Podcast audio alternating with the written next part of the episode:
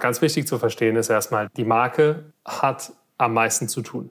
Das heißt, man sollte nicht dem Irrglauben verfallen, dass nur weil man für automatisiertes Marketing oder wie Amazon das nennt, auch gerne mal Merchandising oder Koop 10% hinblättert, dass Amazon irgendwas dafür tun wird. Das muss man tatsächlich ähnlich einer Listungsgebühr sehen.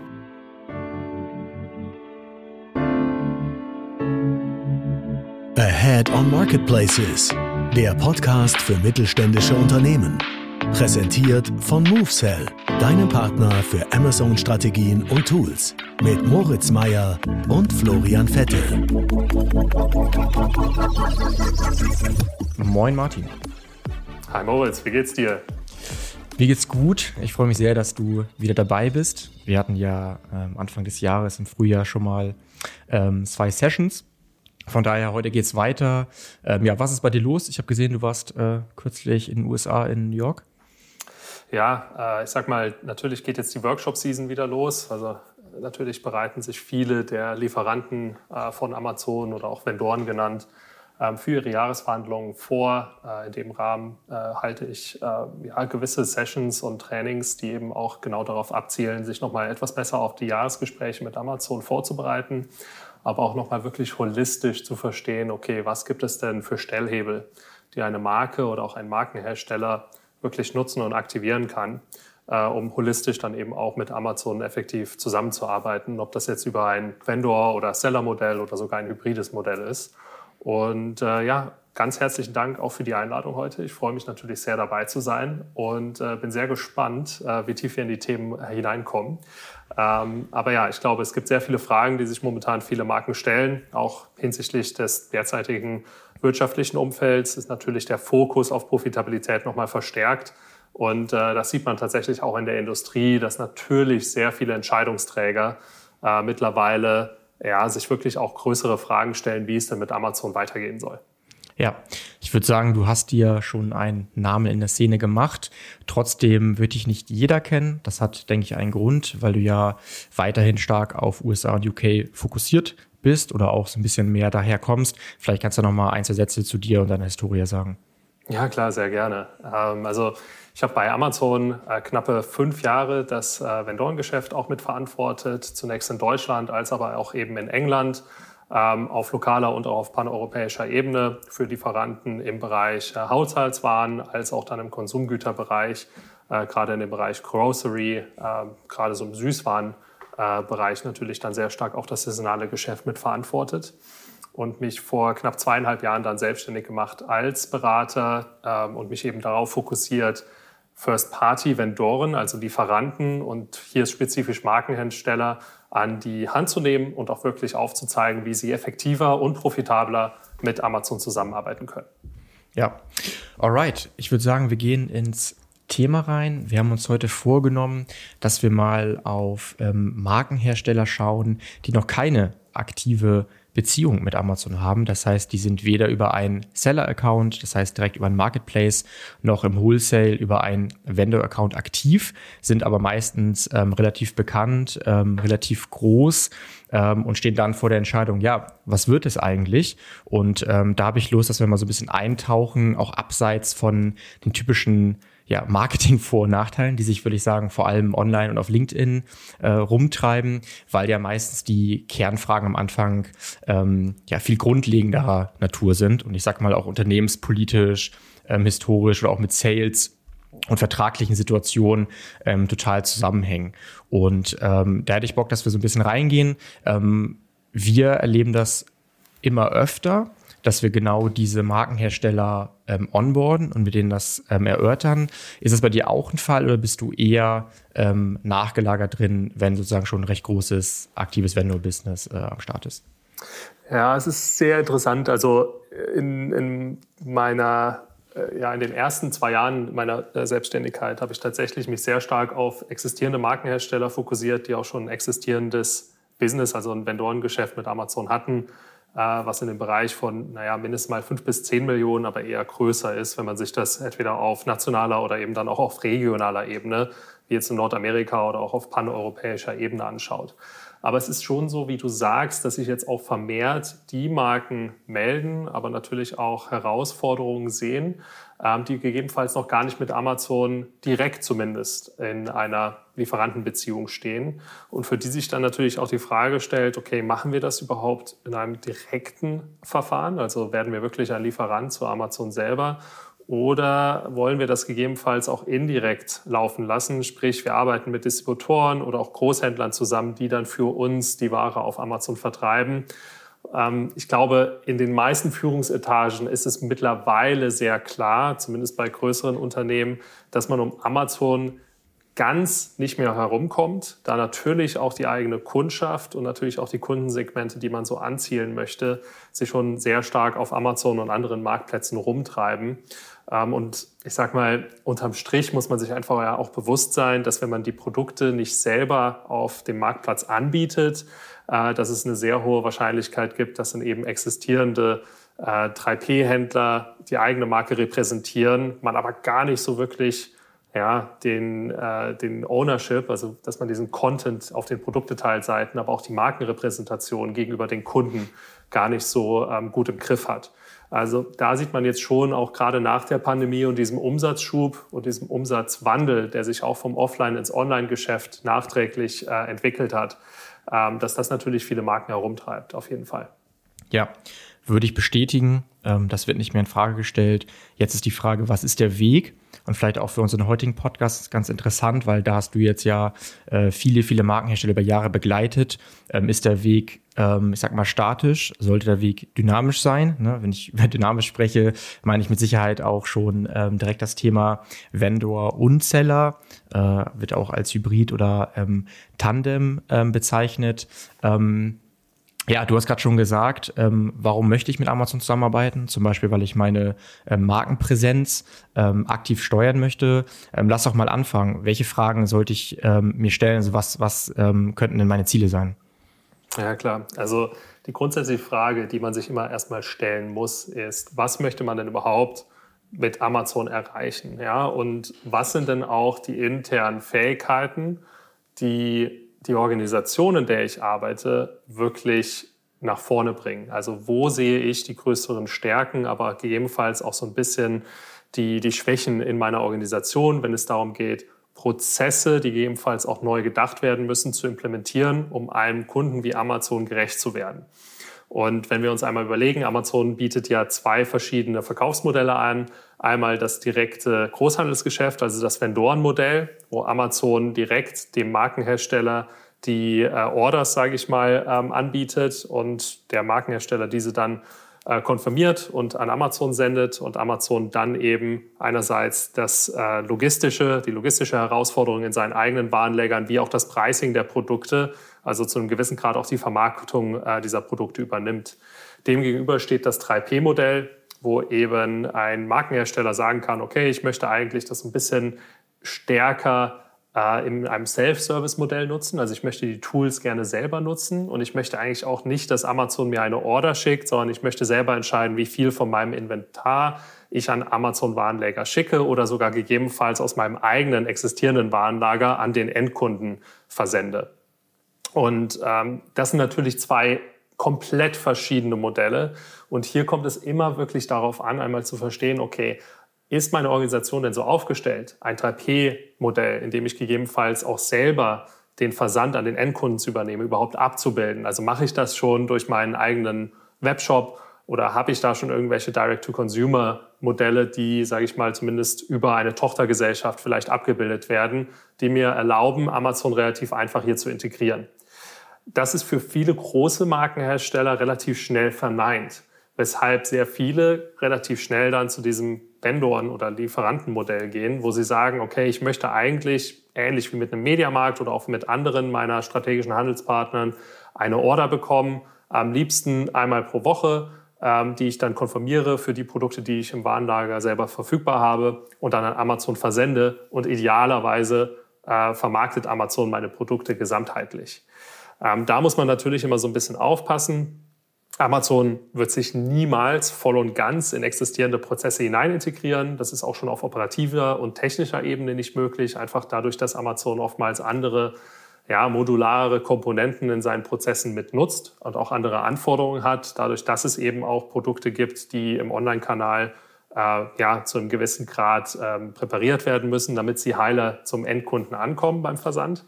Ähm, auf der anderen Seite ist es aber natürlich auch so, äh, dass die gesamtheitliche Vermarktung am Ende des Tages gar nicht von Amazon abgebildet wird. Also es ist kein Set-and-Forget-Modell, wo man einfach sagt, Amazon sendet mir die Order und dann muss ich nichts mehr tun, ähm, sondern man muss schon selber natürlich dann auch als Markenhersteller zumindest äh, ja, gewillt sein, auch die Vermarktung selber über das Vendoren oder eben auch das Seller-Modell selber mit abzubilden. Aber die grundsätzliche Frage, ist erst einmal, okay, wo sehe ich meine Stärken und Schwächen in meiner internen Organisation hinsichtlich der Prozesse, aber auch der existierenden Fähigkeiten meiner Mitarbeiter. Und ähm, wo sehe ich da natürlich auch dann modular die beste Anpassung, wenn es darum geht, ein 3P oder 1P-Modell ähm, zu nutzen. Und äh, die Antwort auf diese Frage wird für jeden Lieferanten natürlich anders ausfallen. Ja, das ja. ist ganz klar. Ähm, von daher bin ich da auch immer kein großer Fan diese Schwarz-Weiß-Lösung, die auch viel auf LinkedIn existieren, zu sagen, Vendor ja. oder Seller ist besser, ja. weil es kommt natürlich sehr stark darauf an, was ist das Ziel. Ja, man kann sehr erfolgreich auf beiden Modellen sein. Gerade in Europa gibt es natürlich auch rechtlich jetzt nicht so viele Beschränkungen von Amazon selber, diese freie Wahl zu, zu äh, haben. Auf der anderen Seite würde ich mir aber auch noch mal ganz klar überlegen und quantitativ ansehen, was ist denn meine Relevanz in der Kategorie, in der ich auf Amazon verkaufen möchte. Und da geht es nicht um die Relevanz um Amazon, sondern um die Relevanz im weiteren Marktsegment in meiner Kategorie. Also sprich, wo stehe ich denn, wenn ich mir mal so einen GFK oder Nielsen äh, Marktreport äh, herunterlade? Bin ich da relativ relevant als Marke gelistet oder bin ich in dem Bucket Other oder Sonstiges? Ähm, und das gibt natürlich auch so eine Filterfunktion her, weil was man wissen muss, ist, dass Amazon relativ restriktiv geworden ist, welche Lieferanten und Marken es überhaupt noch über dieses Vendoren-Modell einlädt. Das Vendoren-Modell ist ähm, an eine Einladung gebunden. Sprich, man kann sich da jetzt nicht wie in Seller Central einfach einen Account anlegen und äh, sagen, los geht's. Äh, es muss tatsächlich ein Einkäufer an dich herantreten und da auch ganz klar sagen, okay, wir möchten äh, gerne eben den Account als Vendoren-Account auch haben. Und das limitiert natürlich auch ähm, für zumindest kleinere und mittelständischere Unternehmen die Möglichkeit heutzutage überhaupt äh, mit einem Vendorenmodell zu beginnen. Zumindest wenn es darum geht, im direkten Kontakt so einen Vendoren-Account äh, aufzusetzen.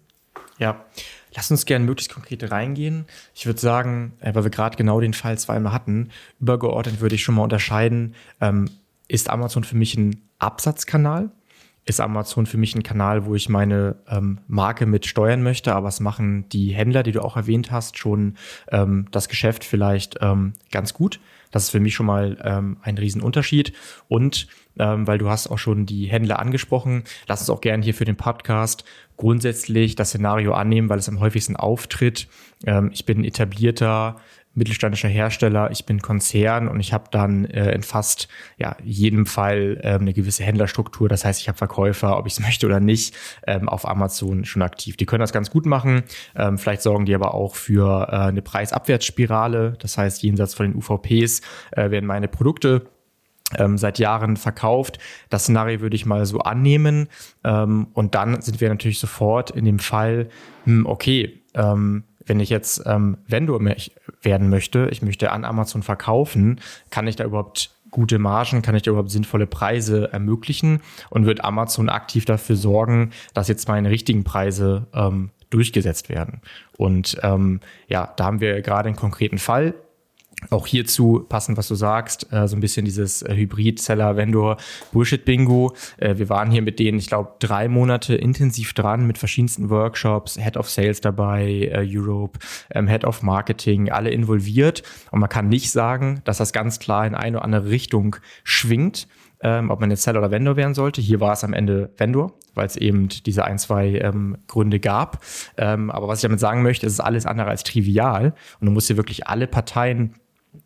zusammenbringen und am Ende, wie du auch sagst, objektiv die richtige Entscheidung zu treffen. Und lass uns jetzt gerne viele Beispiele, viele Szenarien finden, damit man da auch nicht nur so ein bisschen buzzwordmäßig über objektiv redet und vielleicht auch da direkt zurück an dich, weil du, ich meine, sag mal, auch aus die andere Seite gesehen hast von Amazon. Ähm, was kann Amazon umsetzen und vielleicht auch mal umgedreht, ähm, weil du jetzt gerade auch schon ein bisschen in die Richtung gegangen bist, Nielsen-Daten, ähm, wie wird Amazon mich einstufen, was möchte Amazon eigentlich? Und wenn ich diese Brille aufsetze, wie kann ich dann besser auch meine Perspektive, meine, meinen Potenzial verstehen? Klar. Ja, also es ist erstmal wichtig zu verstehen, dass sich natürlich auch Amazon sehr stark über die letzten Jahre verändert hat. Äh, wenn wir uns jetzt mal begutachten, über die letzten zwei, drei Jahre nur, ähm, seitdem die Pandemie natürlich sich entfaltet hat, hat Amazon auch extrem stark nochmal den Fokus auf Kosteneffizienzen gelegt, um eben jetzt auch, äh, ja, sag ich mal, seine eigenen Profitmarge zu optimieren. Das sieht man natürlich auch äh, hinsichtlich dessen, wie Amazon seine Teams und Einkäuferteams strukturiert. Ähm, für jeden, der natürlich in Europa aktiv ist, sieht man ganz klar, Amazon hatte früher bis zu neun Einkäufer, also in verschiedenen Ländern sitzen, die auch dann mit den Marken Kontakten und Account Managern in diesen Ländern den Account dirigiert haben. Heutzutage ist es so, dass Amazon dies auf paneuropäischer Ebene konsolidiert. Sprich, es gibt nur noch eine Kontaktperson als Einkäufer, die dann eben auch der Marke zur Verfügung steht, das Geschäft effektiv über das Vendorenmodell zu steuern, aber auch natürlich dann gewisse Einkaufspreise, aber auch nachgelagerte Konditionen mit Amazon auszuhandeln. Äh, das heißt, das ist heutzutage sicherlich eines der größeren Faktoren, den ja, Markenhersteller mit berücksichtigen müssen. Denn Amazon geht wirklich in die Richtung, wo es fast schon einen stillen Transfer von vielen Prozessen gibt, die ursprünglich im strategischen Handel natürlich auch von anderen Handelspartnern übernommen werden, wo Amazon heutzutage aber sagt, äh, das gebe ich an den Markenhersteller zurück, um eben selbst seinen Account besser zu managen, ähnlich wie in einem 3P Seller Central Modell. Ein typisches Beispiel ist natürlich äh, Content Ownership, Content Optimierung, äh, Katalogoptimierung, äh, als auch natürlich, ähm, sag ich mal, das Onboarding, also die Listung von neuen Produkten ähm, und das äh, Bespielen von gewissen Programmen, wie jetzt einem Born-to-Run-Programm oder einem Large-Scale äh, wo dann auch der Account Manager auf Markenherstellerseite selber einschätzen und steuern muss, wie viel er ins Risiko gehen möchte, um eben äh, Produkte, die neu gelistet sind, bei Amazon auch mit äh, Ware auszustatten. Äh, die Herausforderung hier ist einfach, dass wenn die Ware bei einem gewissen Zeitraum, typischerweise sind es 10 bis 12 Wochen, nicht abverkauft wird, dass dann eben eine Liquidationsgebühr äh, für Amazon ähm, fällig wird. Ja. Das heißt, das ich ist, glaube ich, mal, eine der... Ich ja, bin jetzt mal diskussionslustig und äh, grätsch ähm, extra rein. Ähm, ist es denn so, dass ich über Vendor automatisch meinen Content, mein Branding, also meine Listings besser gepflegt bekomme. Ähm, wir haben auch Szenarien, da ging es im Vendor einfach nicht weiter, was die Schreibrechte, ne, die sogenannte ähm, Markenhoheit, auch alles über die Brand Registry, ich sag mal nachweislich vernünftig eingestellt, ähm, weiterging und wir extra einen Seller-Account eröffnet haben, äh, da die Markenregistrierung durchgeführt haben und dann auf einmal über diesen Seller-Account ähm, die Produktdaten gut pflegen konnten, die im Vendor nicht funktioniert haben.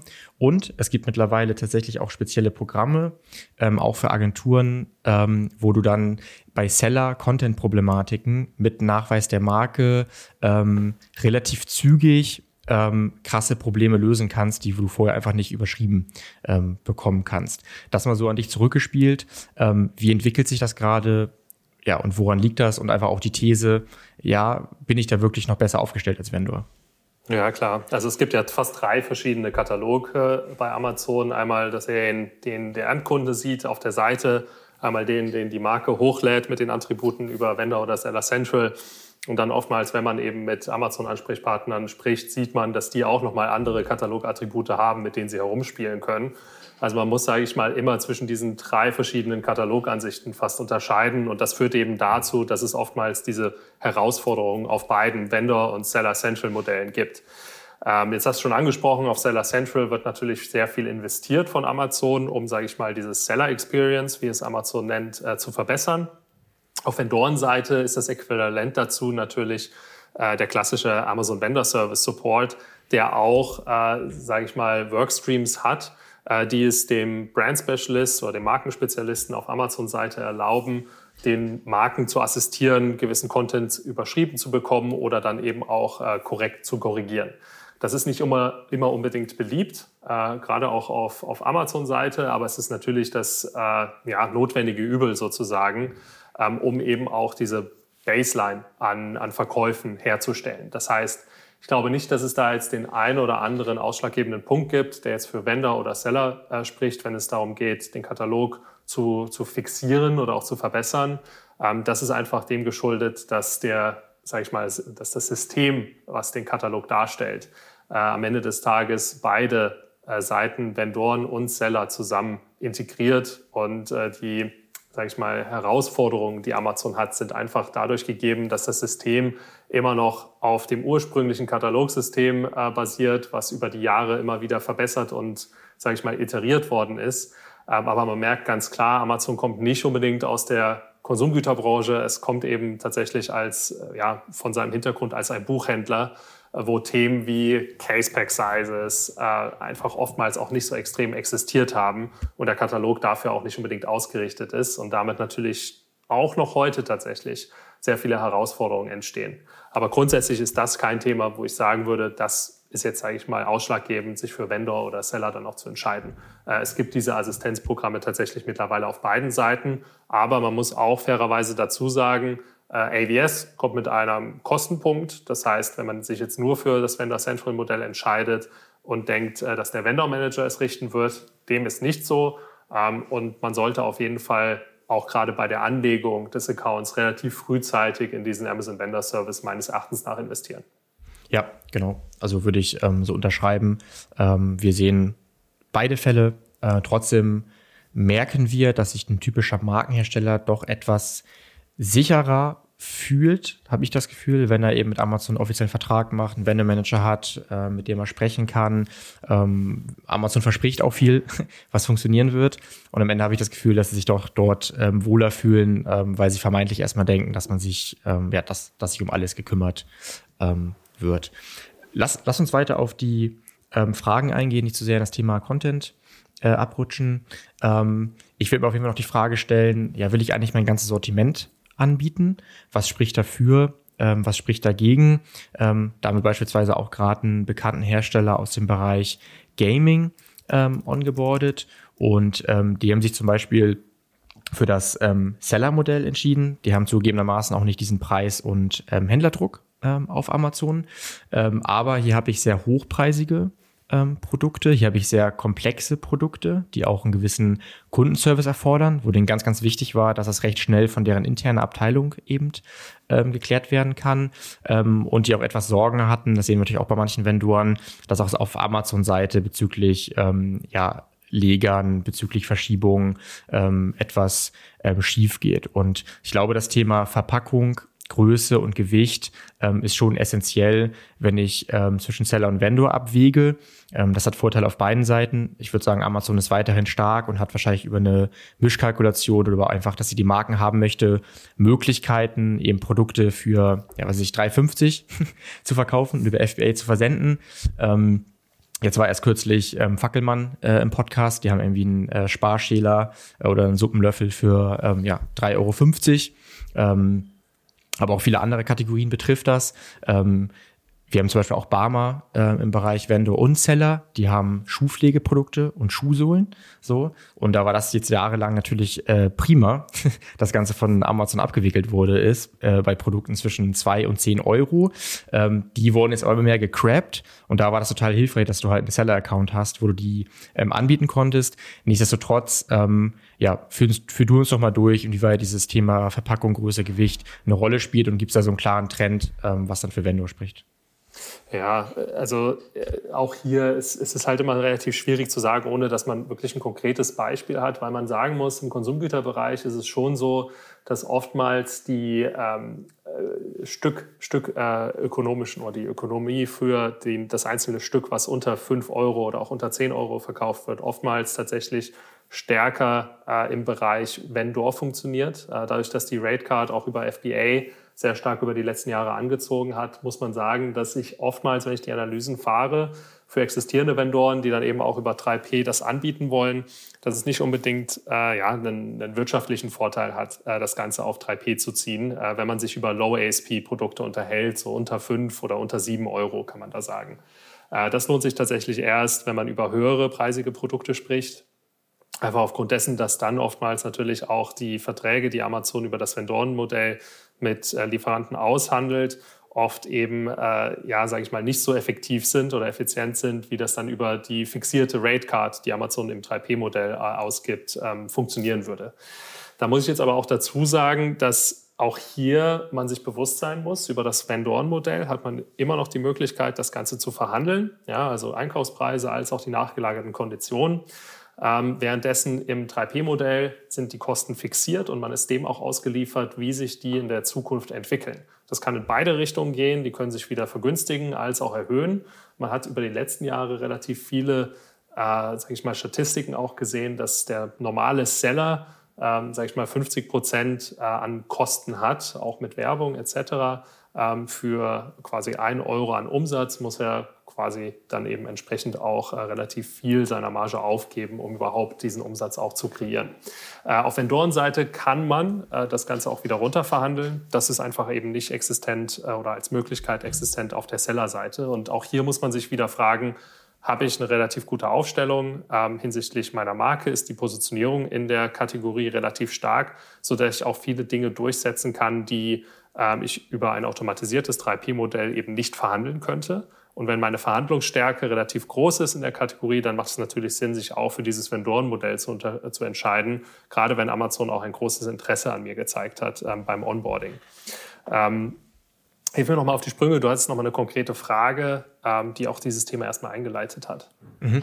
Ja, erstmal ähm, guter Punkt. Ähm, ich würde auch sagen, es ist ein Irrglaube, dass du als Seller deine Preise sozusagen in der Hand hast. Ja, theoretisch kannst du deine Preise ähm, von heute auf morgen ändern in der Seller Central. Ist schon und gut. Aber A, du hast natürlich äh, einen gewissen Preisdruck auch, beziehungsweise einen gewissen Wettbewerb. Du möchtest Preis ähm, äh, wettbewerbsfähig sein mit deinem Preis. Und B, hast du ja trotzdem etwaige andere Verkäufer, also andere Seller ähm, auf deinem Listing, die eben auch dafür sorgen können, dass dein Preis ähm, nichts mehr taugt. Von daher würde ich absolut bestätigen, ähm, ja, Amazon geht damit ähm, anders um, aber als Seller kann ich auch nicht alles ähm, selber managen. Ich würde gerne mal den Punkt reinwerfen, dass wir auch gar nicht nur uns ähm, auf Amazon umschauen sollten. Was ähm, macht mein Wettbewerb bezüglich Preis? Was machen meine eigenen Händler bezüglich Preis? Sondern natürlich total ähm, essentiell ist, wie ist meine Preispolitik allgemein, das heißt, auf welchen anderen Offline- und auch Online-Channel verkaufe ich. Da hatte ich zum Beispiel auch gerade mit ähm, Fackelmann, mit dem Jörg, Head of ähm, E-Commerce ähm, darüber gesprochen, dass die natürlich die, sag ich mal, den komplexesten Case haben, historisch gewachsen und die sind wirklich bei allen möglichen Online-Channels, ähm, Online-Channels, sei es noch im Otto, sei es noch im Kaufland, sei es noch im Galeria, aber auch offline bei Aldi und vielen anderen Stores ähm, gelistet. Was, wie, wie sollte ich da in die Analyse gehen und wie kann das sich auch auf meine Preise oder auf meine Sortimentspolitik ähm, auf Amazon auswirken? Ja, genau. Also erstmal ist auch wichtig zu verstehen, natürlich gibt es zwei Seiten, die man verstehen oder die man berücksichtigen muss. Auf der einen Seite die rechtliche Komponente. In einigen europäischen Ländern kann Amazon natürlich sagen, hey, äh, wir wollen jedes deiner Produkte vom gesamten Portfolio angeboten bekommen, ähm, weil es einfach unser Recht als Händler ist, äh, einen kompetitiven Einkaufspreis mit Konditionen, die eben auch dann kompetitiv sind für unsere Accountgröße, ähm, äh, zu, zu erlangen. Ja, also man kann nicht unbedingt immer nur sagen, okay, man lässt halt das halbe Sortiment aus. Ähm, da können natürlich Vendor Manager auch relativ schnell ähm, gewisse Dinge einfordern, die so eine Strategie relativ schnell, ähm, sage ich mal, ja, also den Boden unter den Füßen da wegziehen. Auf der anderen Seite ist es schön, dass du es angesprochen hast. Ähm, natürlich ist meine existierende Distributionspolitik extrem wichtig ähm, zu verstehen, ähm, denn wie du schon gesagt hast, äh, es gibt nicht nur andere Händler, die 3P-Händler auf Amazon sind, aber wenn meine Marke relativ groß und bekannt ist, ist die Wahrscheinlichkeit sehr hoch, dass Amazon bereits mit Großhändlern oder Distributoren zusammenarbeitet über das Vendorenmodell, die Amazon selber die Produkte anbieten. Das kann man relativ schön auf der Produktdetailseite sehen, wenn die eigene Marke bereits mit einem ähm, ja, Verkauf und Versand durch Amazon-Label auf der Produktdetailseite versehen ist, dann ist die Wahrscheinlichkeit relativ hoch ähm, und gegeben, dass eben Amazon über einen anderen Lieferanten bereits die Ware einkauft. Ähm, das sind normalerweise Signale, die man mit Vorsicht betrachten sollte, einfach aufgrund dessen, dass wenn Seller als auch andere Vendoren meine Marke schon anbieten und ich jetzt als Markenhersteller, als Lieferant oder Seller auf Amazon anfange, ähm, dass da natürlich die Motivation von diesen 3P-Händlern oder anderen äh, Großhändlern hoch ist, über den Preis weiterhin die Volumina zu erzielen. Das heißt, ich muss mich als Marke auch erstmal darauf einstellen, natürlich mehr Gegenwind zu bekommen. Und den kann ich eigentlich nur mittel- bis langfristig eindämmen, indem ich mir anschaue, okay, was sind denn meine, meine Bonifizierung, die ich derzeit in meiner Distributionskette herausgebe. Sprich, wenn ich nach Osteuropa meinem Großhändler 40 Prozent Rabatt gebe dafür, dass er mir eine Million oder zwei Millionen an Umsatzvolumen jeden Monat abnimmt, ähm, dann ist die Wahrscheinlichkeit relativ groß, dass dieser Großhändler diese Produkte zurück nach Deutschland oder andere Länder in Europa schickt und äh, entweder an den Endkunden den Discount weitergibt als 3P-Händler oder über den einen reduzierten Einkaufspreis an Amazon selber, wenn dieser Großhändler ein äh, Lieferant zu Amazon über das Vendorenmodell ist. Und wenn ich weiterhin versuche, diese Bonifizierung von äh, Dritthändlern und anderen strategischen Handelspartnern aufrechtzuerhalten, dann ernähre ich natürlich und äh, ja, wirklich, äh, ich bin derjenige, der dann natürlich das Wachstum von meiner eigenen Konkurrenz herantreibt. Und das ist einfach wichtig zu verstehen, dass eine Entscheidung mit Amazon überhaupt zu beginnen, weil wir wissen ja, Amazon ist ein selbstdeklarierter Preisfolger, ähm, dass das normalerweise bedeutet, dass wir über verschiedene Funktionen hinaus in unserem Unternehmen, in unserer Organisation ähm, sehr stark aligned sein müssen, was unser Ziel überhaupt ist, warum wir auf Amazon jetzt anfangen möchten ähm, und ob die Vorteile einer, eines direkten äh, Handelspartner, einer direkten Handelspartnerschaft mit Amazon eben diesen Folgen oder diesen Herausforderungen mit unseren Handels anderen Handelspartnern ähm, dem gegenübersteht ähm, in Relation. Und das ist sicherlich eines der größten Themen, die Lieferanten oftmals ignorieren, weil sie sagen, okay, wir fangen einfach mal an. Und äh, klar, ich sag mal, sobald du da schon siehst, dass irgendwie sehr viele deiner Produkte verkauft werden, äh, sollte es spätestens an der Zeit sein, eben dann auch mit deinen Kollegen aus den Offline, aber auch auf, aus den Online-Kanälen zu sprechen und hier auch relativ schnell ähm, das auf einem C-Level äh, zu besprechen und da eine Strategie gesamtheitlich auszuarbeiten. Ja, Stichwort Preisfolger, was mir hier noch ganz wichtig ist. Das Phänomen habe ich ja nicht nur als ähm, Vendor beziehungsweise innerhalb meiner ähm, Händler, die zum Beispiel mein Produkt oder meine Marke verkaufen. Ähm, wir haben auch ähm, Kunden, also Marken, die D2C verkaufen und ähm, wo sie auf Amazon ihre Buybox verlieren. Das heißt sozusagen das Einkaufswagenfeld, dass ich als Kunde direkt das Produkt ähm, kaufen kann oder einen Einkaufswagen legen kann. Warum? Weil sie auch auf DM zum Beispiel im Bereich Beauty ähm, gelistet sind und dort etwas mit den Preisen passiert ist. Ne? Das heißt, ähm, du sagst es genau richtig, Amazon ist so stark mittlerweile, die ganzen ähm, Pricing-Algorithmen sind hochdynamisch, ähm, quasi in Echtzeit. Ähm, und nur weil ich Seller bin, bin ich eben nicht weg von den Thematiken, dass am Ende ich sonst mit dem Buybox-Verlust ähm, abgestraft werde. Und zweiten Punkt, den ich noch ergänzen möchte, ist, das Szenario hatten wir auch gerade. Ähm, es war eben nicht ganz klar, ob Seller oder Vendor sinnvoller ist. Am Ende haben wir uns für ähm, den Vendor entschieden. Der Kunde möchte vor allem erstmal sein Content, sein Branding voranbringen, ähm, sieht gerade mit den aktuellen Preisen verglichen mit seinen UVPs nicht ultra viel Potenzial als Amazon Vendor ähm, viel Umsatz zu machen. Amazon ist aber trotzdem interessiert, weil es total ähm, bekannte Marke ist. Ähm, es wird auch Großteil des Sortiments angebunden. Und jetzt ist ganz interessant, wird in die Zukunft gedacht. Denn ähm, da kannst du vielleicht gleich nochmal rechtlich sauber mehr zu sagen. Ähm, ich nenne es mal eher salopp. Ähm, die Marke wird im Hintergrund die Händler aufräumen. So, das heißt, sie sehen natürlich schon ein paar schwarze Schafe, haben schon identifiziert, ähm, wer dafür sorgt, dass die ähm, Preise ähm, nicht so sind, wie sie sein sollten. So, das klingt jetzt einfacher, als es ist. Aber natürlich sind sie sich bewusst, okay, langfristig möchten wir als Vendor schon direkt äh, die Produkte an den Kunden ähm, verkaufen äh, und nicht zu viele Händler das ähm, Geschäft machen lassen. Vielleicht kannst du dazu nochmal sagen, ähm, was das typische Stellschrauben sind oder was auch Strategien sein könnten, im Hintergrund eben erstmal die Vertriebsstruktur zu professionalisieren. Ja, gut, äh, ich sag mal, zu Beginn steht immer idealerweise die quantitative Analyse, einmal zu verstehen, wo sind denn die größten Herausforderungen hinsichtlich der Profitabilität und der äh, Produkte und wie ist auch die Abweichung meines tatsächlichen Preises, den ich dann in der Buybox sehe, gegenüber meinem äh, unverbindlichen Preisempfehlung? Ja, also auch da hier nochmal wichtig zu verstehen, natürlich ist Pricing und die Preissetzung in der Setzungshoheit der, der Händler wie auch Amazon. Ähm, aber es bedeutet natürlich nicht, dass ähm, sage ich mal, das keinen Effekt hat, den ich beeinflussen kann, zumindest indirekt durch meine Distributionspolitik, wie wir vorhin schon angesprochen haben. Und wenn ich langfristig mit Amazon erfolgreich sein möchte, muss ich entweder mein Produktportfolio differenzieren, sodass ich Produkte anbiete, die gegebenenfalls eben nicht von meinen anderen Händlern nur angeboten werden, sodass ich hier eine äh, Sortimentsverschiebung hinbekomme, die es mir mittelfristig erlaubt, ähm, Margen zu stabilisieren oder auch zu erhöhen für beide Seiten, sprich für mich als auch für Amazon. Die mehr komplexere Thematik ist dann relativ schnell natürlich auch zu verstehen, okay, wie kann denn ein selektives Distributionsmodell aussehen, indem ich qualitative Merkmale definiere ähm, für alle Handelspartner, die meine Produkte vertreiben, sodass eben nicht unautorisierte äh, Wiederverkäufer mir das Leben auf Amazon schwer machen und im Zweifel auch meine Markenpositionierung verwässern. Und das ist etwas, was sicherlich unabhängig der Entscheidungsfindung, ob man mit Amazon direkt oder nicht zusammenarbeiten möchte, einmal definieren muss. Ähm, da gibt es aber natürlich dann auch sehr viele rechtliche Implikationen, die man gerade im europäischen Raum äh, beachten muss. Und da ist es auch immer besser, wenn man sich tatsächlich auch rechtliche Hilfe sucht, ähm, die sich genau darauf spezialisiert hat. Da gibt es relativ viele Anbieter mittlerweile. Ähm, wenn man auf LinkedIn so ein bisschen rumschaut, ähm, sieht man und findet man die auch relativ einfach. Aber da würde ich mich tatsächlich auf eine spezialisierte Rechtskanzlei einmal fokussieren. Ja, genau. Vielen Dank da schon mal für die, für die Insights. Ich glaube, wir haben sowieso geplant, dass wir darüber mal tiefer in der Folge eingehen. Von daher, glaube ich, reicht das ähm, für heute.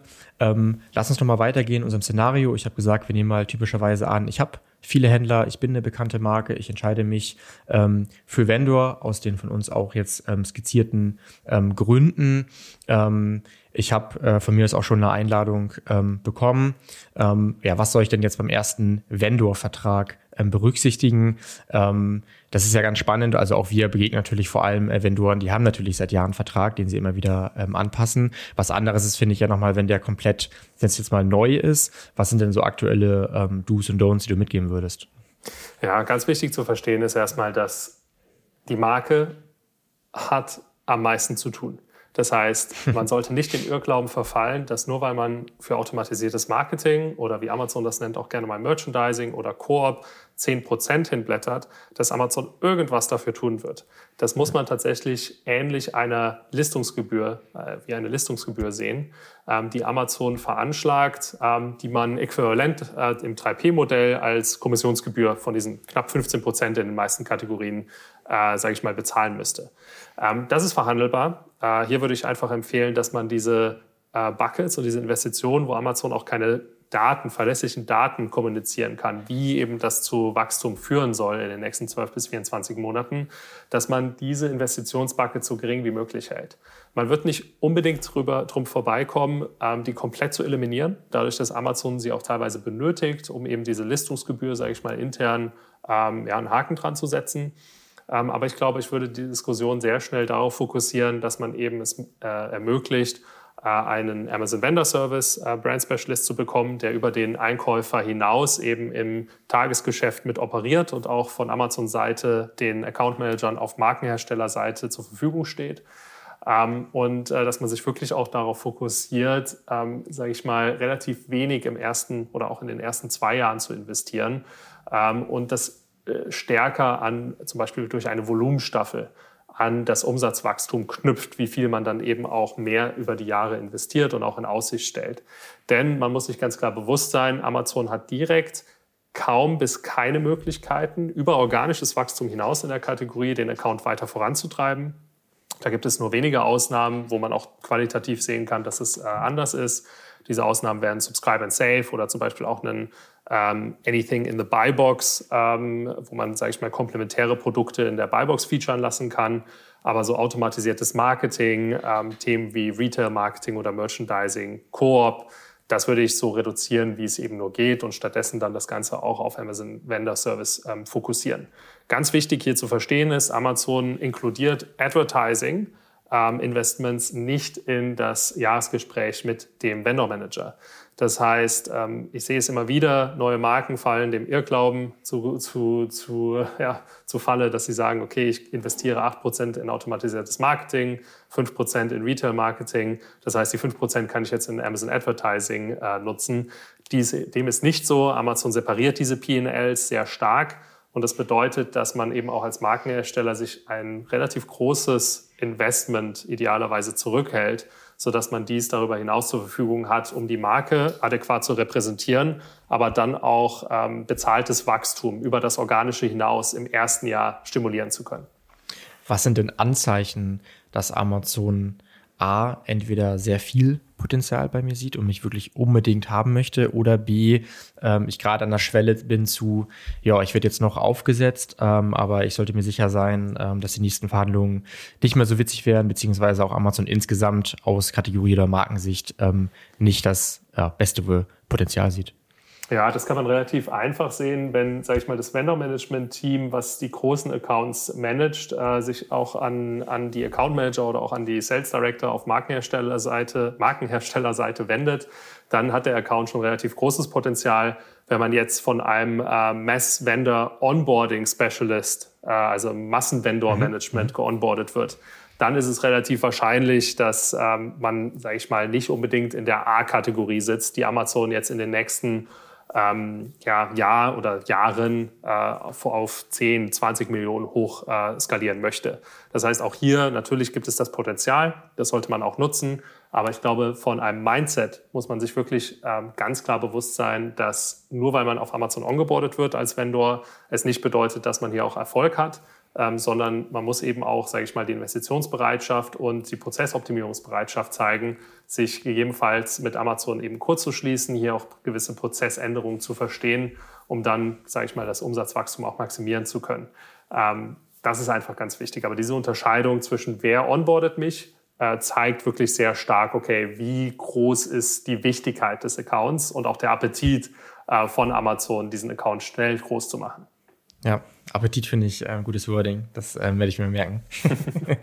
ähm, okay, ich habe das ähm, Ding jetzt fertig. Ähm, ich habe hab einen Vendor-Vertrag. Ich bin offiziell ähm, Vendor. Passt alles soweit. Es geht los. Ähm, auf was sollte ich mich denn einstellen? Ich sag mal, neben den typischen Verhandlungspunkten, wenn ich dann das zweite ähm, ja, Jahresgespräch gehe. Das heißt, ich gehe das zweite Mal in diese Jahresverhandlung ähm, basierend auf diesem Basisvertrag. Was wird typischerweise da gemacht? Ja, so viel ändert sich eigentlich nicht. Also jetzt sagen wir mal, äh, man ist auf 10 Millionen auf europäischer Ebene schon skaliert, was jetzt relativ gut wäre. Äh, dann schaut sich natürlich in Amazon schon äh, diese klassischen KPIs an, sprich eine Marge, in dem Falle wie Amazon es nennt, die Net PPM. Wenn die sich positiv ja aber ja entwickelt, wird man wahrscheinlich in diesem zweiten Jahresgespräch gar nicht so viel von Amazon sehen oder hören, bis man größer angewachsen ist über die nächsten Jahre. Allerdings, wenn man sieht oder wenn Amazon sieht, dass die Net PPM, also die Accountmarge für Amazon Jahr über Jahr äh, der Trend nach unten geht, also man hat im ersten Monat, sagen wir mal, mit 30 Prozent gestartet und jetzt ist man bei 25 Prozent, ähm, dann werden natürlich auch die Vendor Manager an einen herantreten und sagen, okay, wir müssen irgendwie versuchen, diese Accountmargen zu stabilisieren. Das können wir in zweierlei Form tun. Entweder wir bekommen eine äh, Einkaufspreisreduzierung, dadurch, dass wir natürlich auch Wachstum jetzt im ersten Jahr getrieben haben, oder wir passen nochmal die nachgelagerten Konditionen an. Und das sind, sage ich mal, so die typischen Szenarien. Wichtig zu verstehen ist ja einfach, was ist die Grundursache, dass die Marge gegebenenfalls so volatil ist auch hier wieder, natürlich ist es in der Verantwortung von Amazon, nicht unbedingt von uns als Markenherstellern, die Marge selber in der Hand zu haben, da die Preissetzungshoheit auf Amazon-Seiten liegt.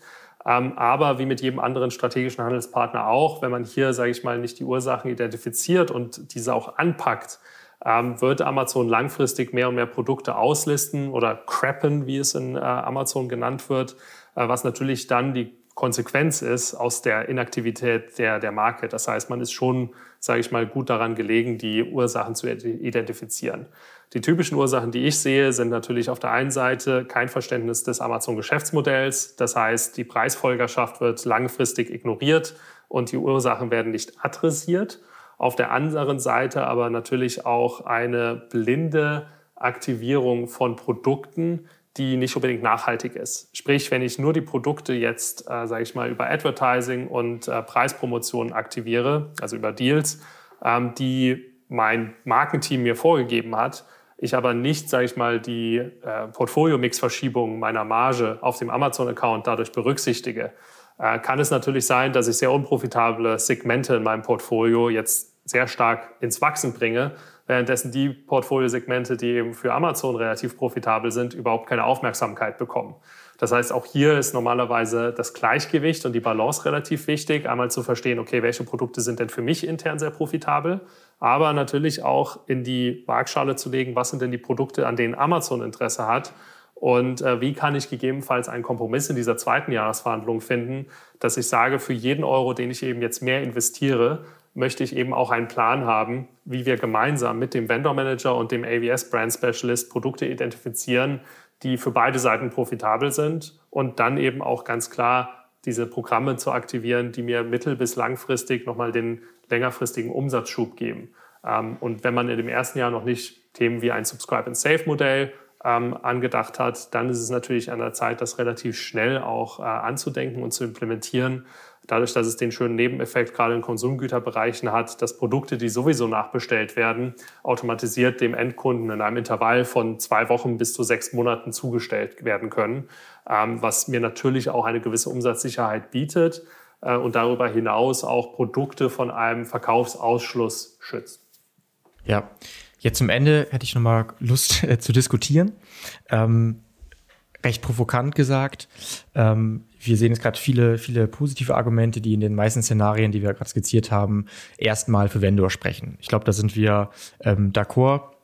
Ähm, jetzt hatten wir beide mal einen Podcast aufgenommen und ich erinnere mich, dass du meintest, Moritz, ähm, Vendor ähm, wird die nächsten Jahre ein exklusiver Club für Brands, die eigentlich so bei 15 bis 20 Millionen Euro äh, Umsatz liegen sollten. Ich meine EU, sonst korrigiere mich gleich.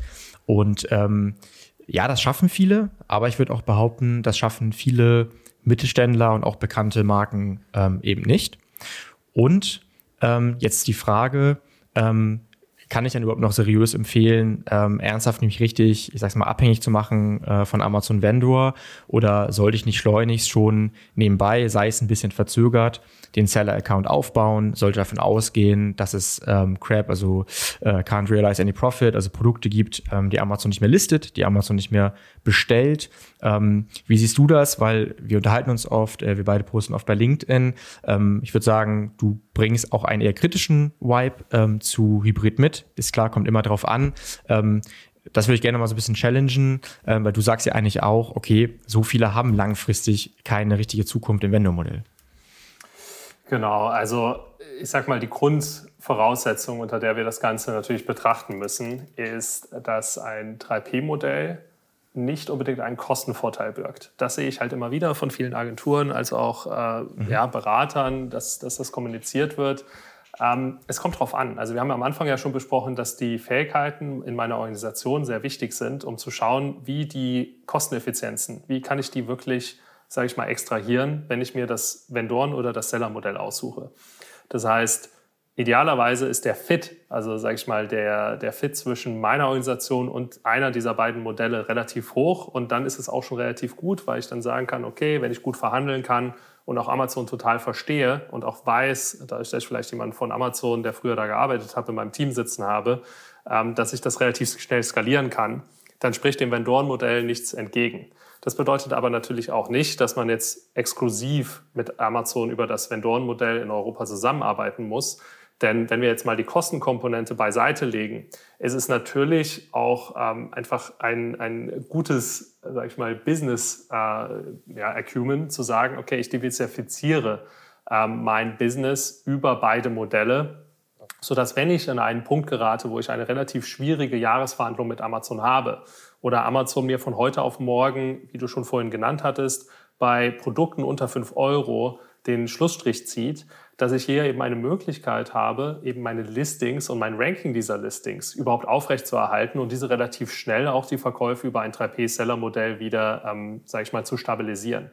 Denn man darf ja auch nicht vergessen, nur weil der Einkäufer auf Amazon-Seite sagt, er möchte dieses Produkt nicht mehr verkaufen, ähm, bedeutet das ja nicht, dass der Endkunde dieses Produkt nicht mehr haben möchte.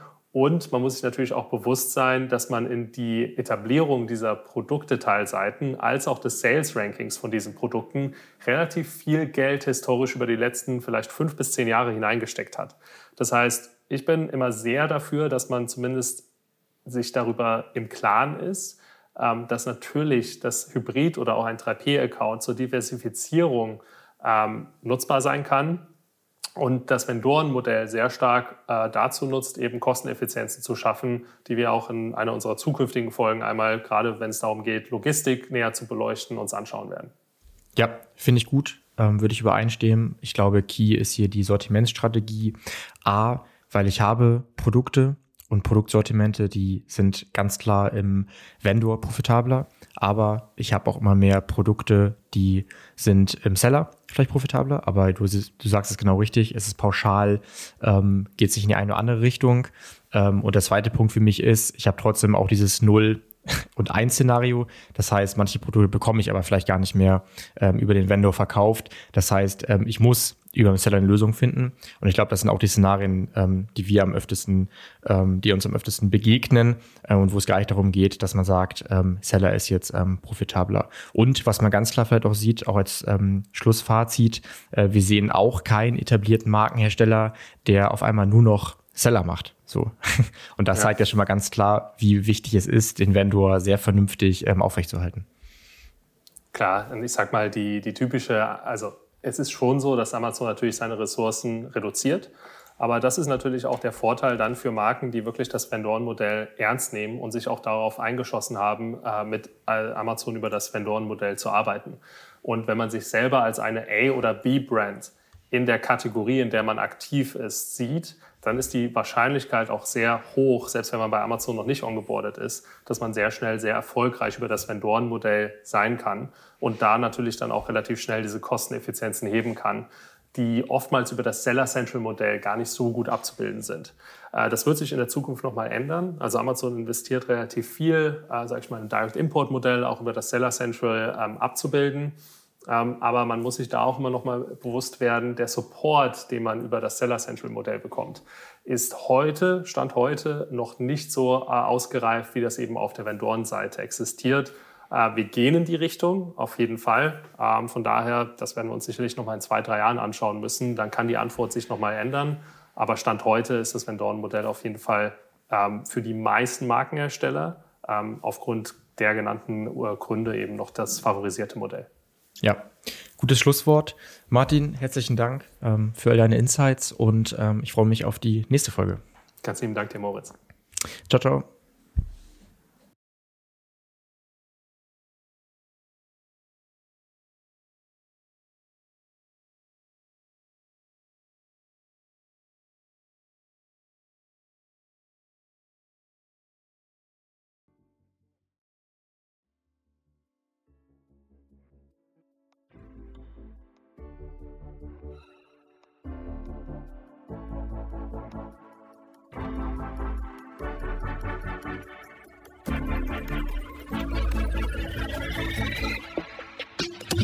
Möchtest noch mehr lernen und immer up to date sein? Dann folge MoveSell auf YouTube und LinkedIn.